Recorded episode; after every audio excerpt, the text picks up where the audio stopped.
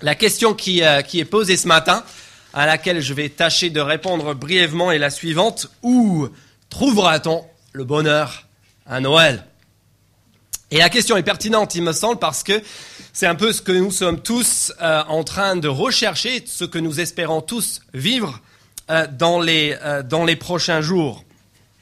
Où est-ce qu'on va trouver ce bonheur? On espère le trouver, je pense, pendant ces fêtes de fin d'année, vacances au lieu de travail Musique et lumière plutôt que déprime hivernale, cadeau et solidarité plutôt que chacun pour soi, être gavé chez ses parents plutôt que seul et mal nourri dans son studio de 15 mètres carrés. Le bonheur, on le recherche tous à Noël. La question c'est est-ce est qu'on va le trouver?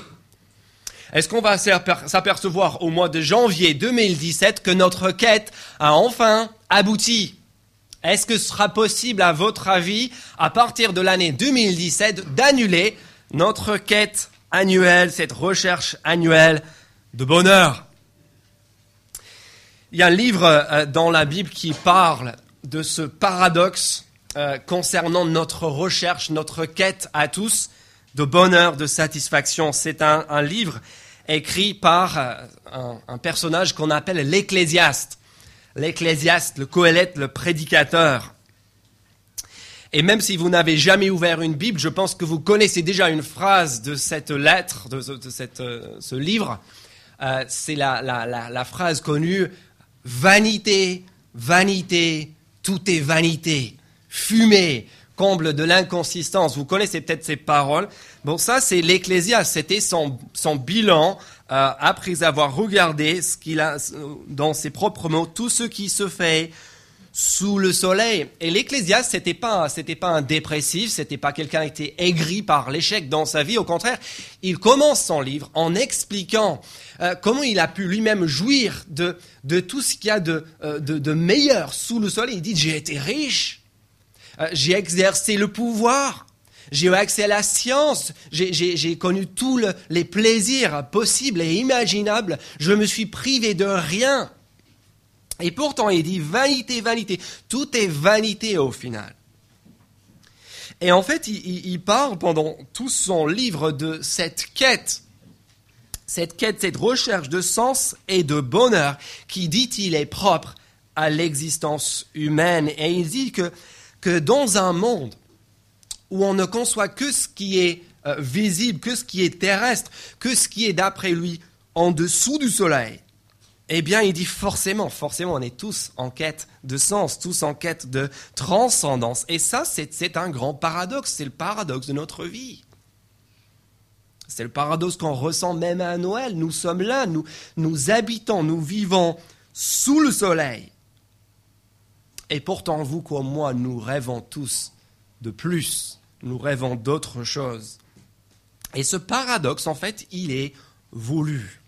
Il est voulu d'après euh, l'Ecclésiaste, car que, cet Ecclésiaste, il, dit en fait que c'est Dieu, c'est Dieu lui-même qui a mis la pensée de l'éternité dans nos cœurs à tous, comme le dit le grand penseur chrétien euh, du 4e, 5e siècle, Saint Augustin, il dit, euh, notre cœur et sans repos jusqu'à ce qu'il trouve son repos en toi, ô Dieu.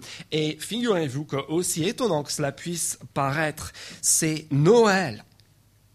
C'est cette saison que nous commençons à vivre ces jours-ci. C'est Noël qui, nous, qui, résout le paradoxe qui fournit la réponse à cette question, euh, concernant euh, euh, ce, voilà, ce paradoxe de notre existence. C'est Noël, en fait, qui rend possible, qui rend possible cette satisfaction existentielle profonde que l'on recherche et que l'on désire tous.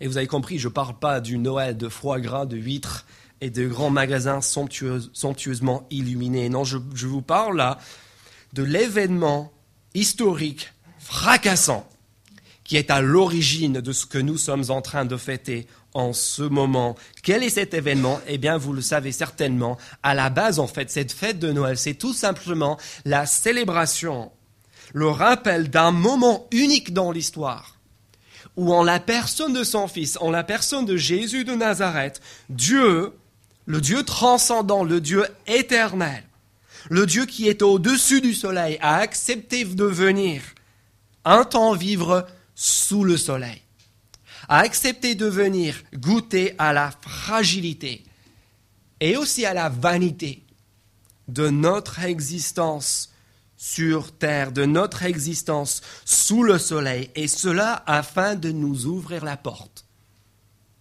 de nous ouvrir la porte vers le bonheur, la satisfaction, la vie que nous recherchons, toute cette vie dont il a implanté l'idée folle dans chacun de nos cœurs. Cette vie, ce bonheur, cette satisfaction dans, dans tout ce que nous allons faire à Noël n'est qu'une expression n'est qu'une manifestation. Et donc, vous avez sous vos yeux, à la page 2 de vos bulletins, une petite phrase, un extrait de la Bible, de l'un des, quatre récits de la vie, la mort et la résurrection de Jésus Nazareth. Ça s'appelle l'Évangile de Jean. Et là, vous avez un seul verset, une phrase qui résume ce cadeau que Dieu est en train de nous offrir ce Noël. Et là, ce, dont je vous parle ce matin, c'est pas juste euh, une théorie abstraite qui concerne des, gens qui se disent croyants. En fait, ce matin, c'est un cadeau que Dieu est en train de vous offrir. Très concrètement, cela nous concerne tous. Ce cadeau qui veut nous faire aujourd'hui, ce matin, le cadeau de Noël, et c'est un cadeau, on va le voir, qui donne accès à deux choses. Deux choses qui sont indispensables au vrai bonheur. Premièrement, l'amour Deuxièmement, la vie, deux choses indispensables au vrai bonheur, à la vraie satisfaction, l'amour et le bonheur. Premièrement, regardez euh, euh, la première chose qui est indispensable au vrai bonheur et que Dieu rend possible à Noël, l'amour. Je lis le verset juste. En effet, Dieu a tant aimé le monde qu'il a donné son Fils unique afin que quiconque croit en lui ne périsse pas, mais qu'il ait la vie éternelle. En effet, Dieu a tant aimé le monde qu'il a donné son Fils unique afin que quiconque croit en lui ne périsse pas, mais qu'il ait la vie éternelle. Voilà le message de Noël en une phrase. Deux choses indispensables au vrai bonheur, l'amour et la vie. Premièrement, l'amour. Et c'est là, au début de la phrase, Dieu euh, nous dit, Jean a tant aimé le monde qu'il a envoyé son Fils, donc à Noël. Alors je ne sais pas quel mot servirait au mieux pour résumer ce matin euh, vos sentiments à l'égard de Dieu. Peut-être qu'il est un petit peu comme le Père Noël, justement il est là, du moins on l'espère quelque part. Euh, et, nous faisons appel à lui ponctuellement et surtout pour avoir des cadeaux quand on a besoin de quelque chose, quand il y a un petit pépin, euh, quand on est un petit peu en difficulté. Mais pour être totalement honnête, en dehors de ces situations de crise, eh bien Dieu, il fait pas vraiment partie euh, de notre existence. Il fait pas vraiment partie de notre quotidien. Pour tout dire, Dieu nous laisse un petit peu indifférents. Ou peut-être au contraire, euh, même le fait d'évoquer Dieu, cela vous énerve quelque peu. cela vous embête, cela vous gêne même d'être venu ici ce matin dans un endroit où son nom risque fort d'être euh, évoqué. Bon, en fait, quelle que soit notre attitude envers Dieu, c'est pas très important, quelle que soit notre attitude envers Dieu, d'après ce que la Bible nous dit ici, Noël nous sert de garantie d'une chose Noël, ce que nous sommes en train de vivre en ce moment, nous sert de garantie d'une chose, et c'est de l'amour de Dieu envers nous. Regardez ce que la Bible dit. Pourquoi Noël? Pourquoi est-ce que Dieu a envoyé son Fils dans le monde? Regardez, parce que, parce que Dieu a tant aimé le monde. Est-ce que cela vous surprend que Dieu aime le monde? Je pense que ça devrait. Permettez-moi d'expliquer pourquoi. Qu'est-ce que vous, vous aimez? Noël? Les cadeaux? Les gens sympathiques? Chocolat? Peut-être que vous aurez toutes ces choses-là dans les jours à venir. Les cadeaux, les gens sympas et même des cadeaux qui consistent en du chocolat, principalement. Oui, on aime ces choses-là, moi aussi j'aime ces choses-là. Pourquoi? Eh bien, nous les aimons parce que ces choses-là sont aimables au sens propre. Ce sont des choses qui nous procurent du plaisir, qui nous font euh, du bien, du moins à court, à court terme. Par contre, il y a d'autres choses que je n'aime pas. Les épinards, la pluie quand je dois faire du vélo, les crottes de chien sur le trottoir, et c'est normal, n'est-ce pas? Nous, par définition, nous aimons ce qui est aimable. Et pourtant, d'après ce texte, d'après cette phrase de l'évangile de Jean, Dieu, quant à lui, il n'aime pas le chocolat, il n'aime pas les cadeaux, Dieu aime le monde. Et là, je vous pose une autre question. Que, euh, quel sentiment évoque en vous les, faits marquants de l'actualité récente?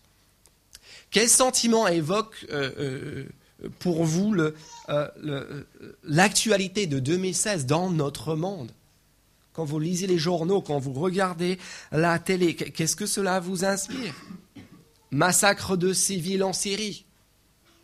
Petite phrase, ambition, jalousie en politique en France. Abus d'enfants, tueries, guerres annoncées partout dans le monde. Qu'est-ce que cela vous inspire? Est-ce que cela vous inspire de la tristesse? De l'indignation? De la résignation? Ben, Je le comprendrai. Mais je serais étonné que si vous deviez me dire que cela vous inspire de l'amour. Il n'y a pas vraiment de quoi susciter l'amour lorsque nous regardons honnêtement le monde dans lequel nous vivons. Et il n'y a pas que les guerres et, les faits, divers sordides qui nous obligent de constater qu'il y a un truc qui ne tombe pas dans notre monde. Ben, prenez les enfants, ces petits bouts de choux si adorables, n'est-ce pas? J'en ai deux à la maternelle. Et vous savez une chose très curieuse quand, on, éduque des enfants, on apprend très très vite qu'il y a certaines choses qu'on n'a pas besoin d'apprendre aux enfants. Moi, je n'ai jamais eu à apprendre à mes enfants la méchanceté, l'égoïsme, l'orgueil. J'ai jamais eu à leur apprendre à faire le mal. Non, en tant que parent, je dois m'acharner. Pourquoi? Je dois m'acharner pour, pour que de temps en temps, ils fassent le bien. Et c'est une lutte qui euh, n'est pas toujours très facile. Même les enfants. Et puis adultes. Adultes, on voit aussi qu'en fait, on est tellement habitué à côtoyer le mal, à, vivre dans un monde où le mal est prédominant qu'on finit par trouver cela normal. J'aimerais faire un petit sondage. Qui, euh, qui, avant de venir ici ce matin, a pensé à fermer la porte de sa maison, de son appartement à clé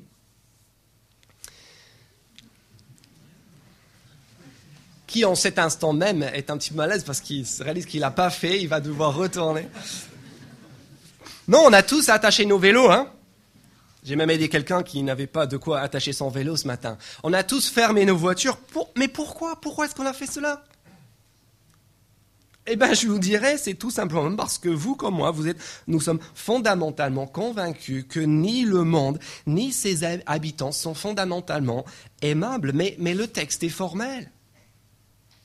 Que dit le texte à propos de Dieu et à propos de son rapport avec notre... Le texte nous dit que Dieu aime le monde. À Noël, en la personne de Jésus-Christ, Dieu offre son amour au monde entier. Et c'est le premier ingrédient indispensable au bonheur, l'amour. Un amour qui va jusqu'à envoyer son propre fils dans le monde, qui va jusqu'à laisser mourir son propre fils, pour que vous et moi, nous puissions vivre. Noël n'est autre chose que l'annonce de Pâques, de la mort et de la résurrection de Jésus. Parce que justement, cet amour de Dieu à Noël est un amour qui n'est pas seulement coûteux, c'est aussi un amour qui est efficace. C'est un amour qui rend possible la deuxième chose indispensable au vrai bonheur, à savoir la vie. Regardez encore dans le texte, qu'est-ce que c'est que cet amour de Dieu rend possible d'après la Bible Regardez, rend possible la deuxième chose indispensable au bonheur. Euh, Dieu a tant aimé le monde qu'il a donné son Fils unique. Pourquoi? Mais regardez, il a donné son Fils unique afin que quiconque croit en lui ne périsse pas, mais qu'il ait la vie éternelle. La vie éternelle, la vie la vraie, une, réalité transcendante qui nous sort de la vanité de la vie sous le soleil. Et quand la Bible parle de, vie éternelle, ne, pensez pas à la durée, c'est pas tellement sa durée qui est en cause, mais sa qualité. C'est la, la, vie parfaite, la vie dont nous rêvons tous, la vie à laquelle nous aspirons tous, la vie que nous regrettons tous de, de, de, de, ne que pouvoir la, toucher du bout des doigts pendant notre passage sur Terre, cette vie qu'on aimerait tellement vivre pleinement, le bonheur, le bienfait suprême. C'est ça que la Bible appelle la vie éternelle et c'est cela que l'amour de Dieu à Noël rend possible pour tous ceux qui placent leur foi en Jésus-Christ. Vous vous rendez compte, en fait, implicitement, ce texte euh, s'accorde parfaitement avec ce que dit notre ami l'Ecclésiaste. Je vous ai parlé tout à l'heure du début de son livre où il parle de toutes ses expériences, tout ce qu'il a pu faire et, expérimenter, euh, toutes les meilleures expériences euh, qu'on peut faire dans la vie, il, les a faites. Et puis à la fin de son livre, il, finit en revenant sur la réalité de, de notre, notre, fragilité, de notre mortalité, de la durée limitée de notre vie. Et puis il donne une série d'images extrêmement poétiques pour parler justement de la fragilité de notre existence. Et il dit, euh, il dit la sauterelle, il dit, il vient une époque pour nous tous quand la sauterelle devient lourde. Une époque quand la capre, réputée pour ses capacités aphrodisiaques, quand la capre n'a plus d'effet. Une époque lorsque le, cordon d'argent se détache, le vase d'or se brise. Vous voyez, on le sait tous. On sait tous qu'il a raison. Sans la venue de Jésus-Christ à Noël, euh, euh, ben, il n'y a pas photo. Il n'y a pas photo. Nous périssons éternellement, ce qui ne signifie pas simplement euh, décomposer physiquement, cesser de respirer. Cela veut dire, d'après la Bible, d'après Jésus lui-même, aller en enfer. cela implique une, pas, juste le grand vide, mais, mais une condamnation éternelle, une souffrance indescriptible. Et ça, ça que ça vous choque. C'est vrai que ça paraît assez étonnant, assez démesuré même. Et on se dit, mais, attendez, on ne vient pas à l'instant de parler d'un Dieu qui aime, d'un Dieu qui aime, d'un Dieu qui, qui va jusqu'à donner son propre Fils pour que nous puissions avoir la vie? comment est-ce qu'un Dieu qui aime peut envisager de laisser des gens périr? Peut-il envisager la perdition, l'enfer, la condamnation éternelle de qui que ce soit? En fait, justement, il peut l'envisager. Pourquoi? Parce qu'il aime. Dieu peut envisager cela parce qu'il aime, justement. Mais mettez-vous un instant à la place de Dieu. C'est un petit peu difficile, mais dans votre tête, imaginez maintenant que, que vous êtes. Mettez-vous à la place de Dieu. N'est pas un travail facile. Mettez-vous à la place d'un Dieu qui aime passionnément le bien et qui déteste, qui haït le mal. Qu'est-ce que tu fais du massacre de civils en Syrie? Qu'est-ce que tu fais d'enfants innocents maltraités et tués? Un Dieu qui aime. Un Dieu qui aime passionnément le bien et la justice. Un Dieu qui est bon, un Dieu qui est juste ne peut pas regarder ces choses-là et juste dire Allez, c'est pas grave. J'oublie, en balayer ça sous le tapis. Non, c'est pas possible de balayer sous le tapis des victimes euh, d'attaques aux armes chimiques ou de l'infanticide. Non, un Dieu qui est juste. Un Dieu qui est juste, un Dieu qui aime, un Dieu digne de ce nom, vous êtes d'accord avec moi, il doit et il se doit de punir le mal. Et en fait, je vous suggère que si, votre Dieu, dans votre conception de Dieu, il n'y a pas de place pour un Dieu qui rétribue le mal, d'un Dieu qui, donne aux malfaiteurs de subir les conséquences de leurs crimes, eh bien, je vous suggère que votre Dieu est soit injuste, soit indifférent. Mais il n'est surtout pas un Dieu d'amour. Et c'est là que vous et moi nous sommes concernés. Parce que je pense que nous savons tous, quand on regarde le fond de notre cœur, quand on regarde nos, pensées, nos actes, nos paroles en, cette journée, en cette semaine, en cette année 2016, si nous sommes honnêtes, si nous sommes lucides lorsque nous regardons le fond de nos cœurs et de nos vies, je pense qu'on sait tous très bien qu'il n'y a pas que Michel Fourniret, Adolf Hitler et Bachar el-Assad qui ont fait le mal dans le monde. Nous aussi, on a fait le mal.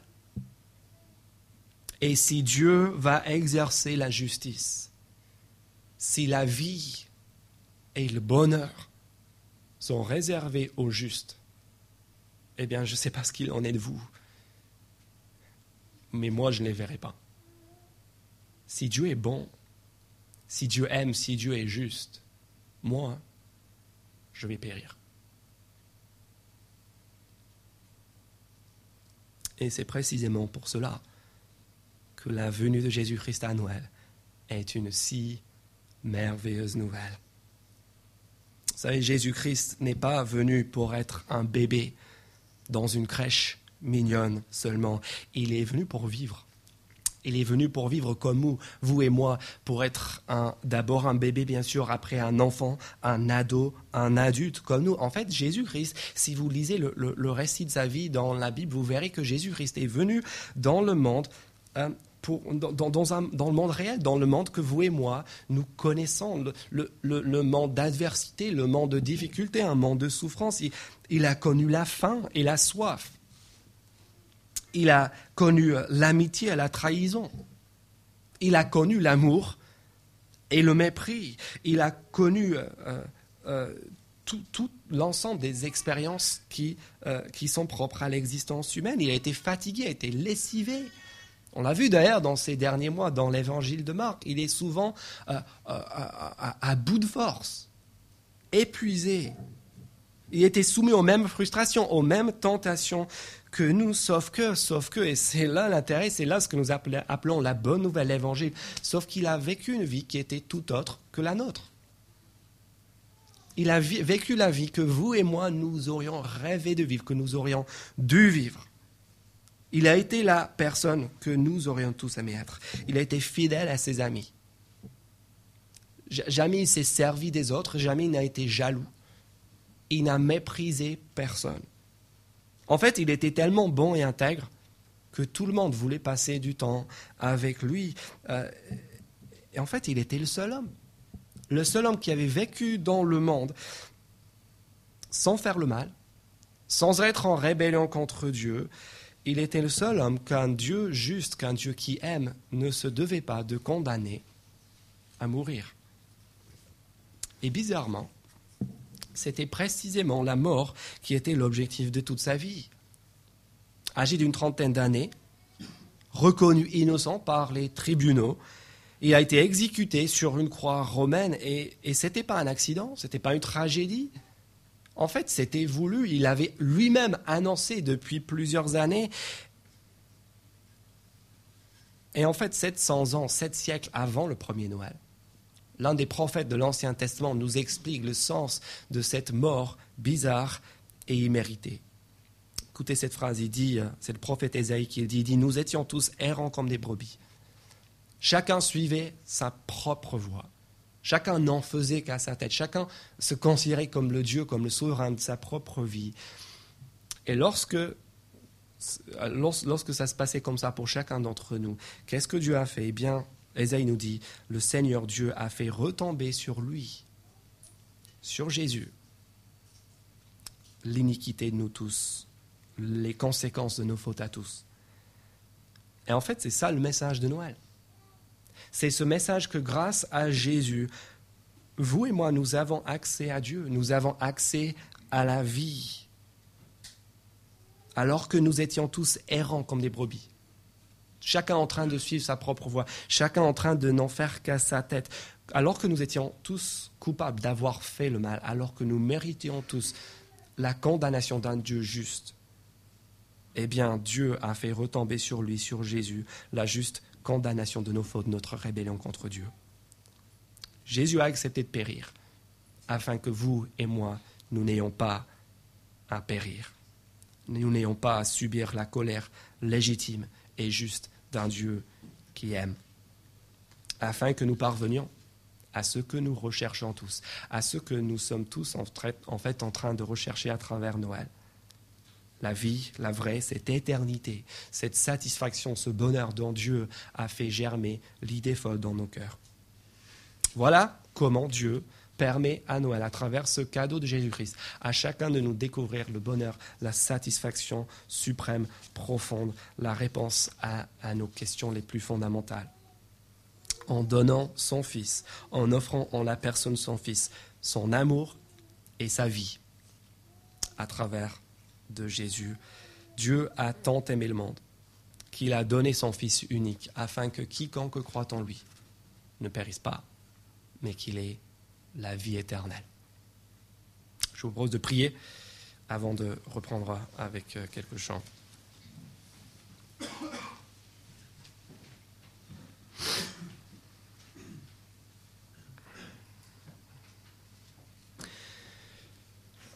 Notre Père, nous te remercions parce que tu n'es pas comme nous, tu n'es pas un Dieu qui aime euh, simplement ce qui est aimable.